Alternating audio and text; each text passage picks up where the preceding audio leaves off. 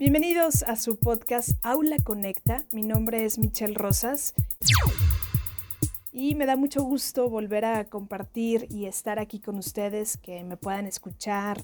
En este episodio, ya casi el penúltimo que haré en este año, es justamente eh, para expresar de un tema que es sumamente importante, ¿no?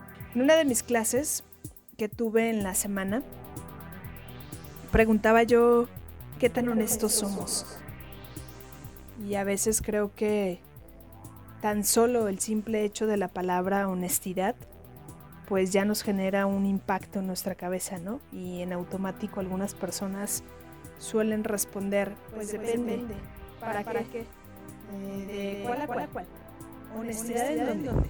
O sea, como que la tenemos muy segmentada la palabra, ¿no? Y la, el valor, porque al final es un valor, la honestidad. Creo que esta honestidad tendrá que estar vigente en nuestra vida diaria desde que tenemos conciencia, tres años, cuatro años, hasta que sigamos en este viaje, ¿no? Que es la vida, ¿no?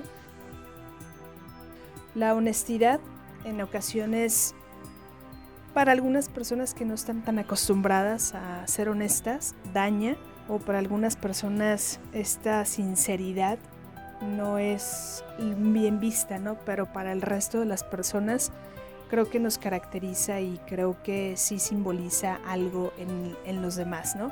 El ser honestos en tu trabajo, el ser honestos en la escuela, el ser honestos sobre todo en tu vida diaria, ¿no? Yo creo que a todos le puedes mentir, pero el único al que no le vas a mentir es a mismo. Yo sí creo que si tú te paras frente al espejo y analizas cuántas mentiras has dicho a lo largo de tu vida, a lo mejor tardarás ahí muchas horas o a lo mejor podrás no tardarte ni un segundo, ¿no? Porque posiblemente podrá ser que no hayas dicho ni una sola mentira. Yo te invito, a ti que me estás escuchando, a que reflexiones, trates de mejorar la honestidad.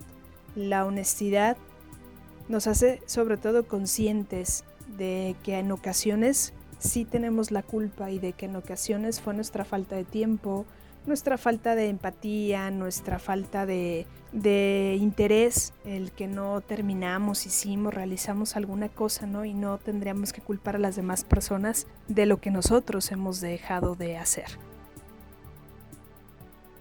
Creo que ser honestos no solamente les sirve en su vida diaria, sino en su vida profesional, porque además te vas dando cuenta que la sociedad en general suele decir mentiras, a lo mejor hasta absurdas, ¿no?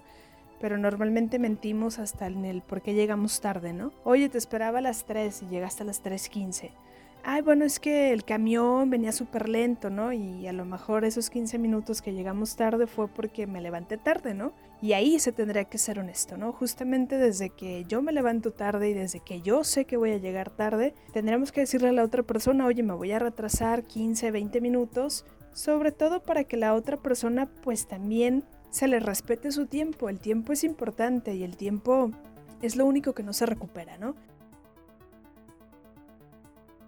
Estamos a punto de finalizar este año, un año que ha sido bastante complicado para las personas, un año en el que nos sacó de nuestra zona de confort y sobre todo un año que vino a revolucionar a muchas personas, ¿no? Un año en el que dejó en evidencia que la parte psicológica y emocional de las personas es sumamente importante y que lo estábamos dejando en un segundo plano y que tenemos que reflexionar que no solamente es vernos bien físicamente o en la parte externa, lo que otros ven, sino internamente, porque ahí es donde radican la mayoría de los problemas, ¿no? Aquella cosa que no sanamos en la infancia hoy puede ser que nos esté afectando en estos 20, 30, 35, 40 años que tengamos y que sea la consecuencia de esos males que hoy nos aquejan, ¿no? Entonces hay que ser honestos y esa honestidad nos llevará a lo mejor a hacer una autorreflexión.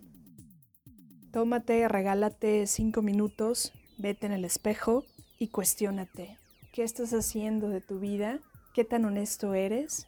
¿Y qué necesitas sanar? Porque todos necesitamos sanar algo para poder seguir avanzando no cargues tu vida con problemas que no te corresponden, con situaciones que no te corresponden y sobre todo con el pasado.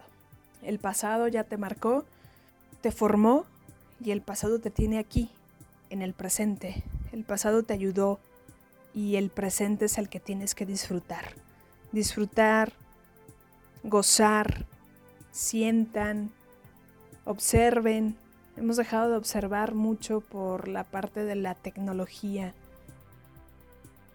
Hemos dejado a lo mejor de salir a caminar sin celular, sin música, o saber qué hay alrededor de nosotros, los ruidos de la calle, observar a la gente, observar a los vecinos, o sea, dejar de saludar mucho por celular y mejor voltear a ver a los ojos a las personas.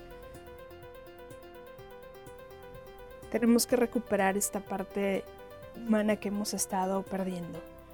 Y para poder hacer todo esto, pues tenemos que empezar a ser honestos, honestos nosotros y bajar esta honestidad con la gente que queremos. Si se quiere hacer un cambio, los cambios jamás, pero jamás, van a venir de arriba hacia abajo. Los cambios siempre vienen de abajo hacia arriba. Y en los cambios siempre la primera persona que deberá de iniciar eres tú. Inicia tú. Si el primer día nadie te hace caso, si el segundo día tampoco, habrá alguien que te haga caso en el décimo, en el onceavo, en el día 30. Pero entonces esa persona que te hizo caso seguramente en algunos meses ya no serán dos, sino cuatro. Y así se replican las buenas causas. Seamos, agentes de cambio. Gracias por escucharme. Gracias por llegar hasta el final de este episodio de su podcast Aula Conecta. Me pueden seguir en mis redes sociales, me encuentran en Facebook como Maestra Michelle Rosas en Twitter me encuentran como Michelle-Rosas. Escríbanme, déjenme sus comentarios. Me gustaría leerlos y me gustaría evidentemente saber qué piensan de este podcast.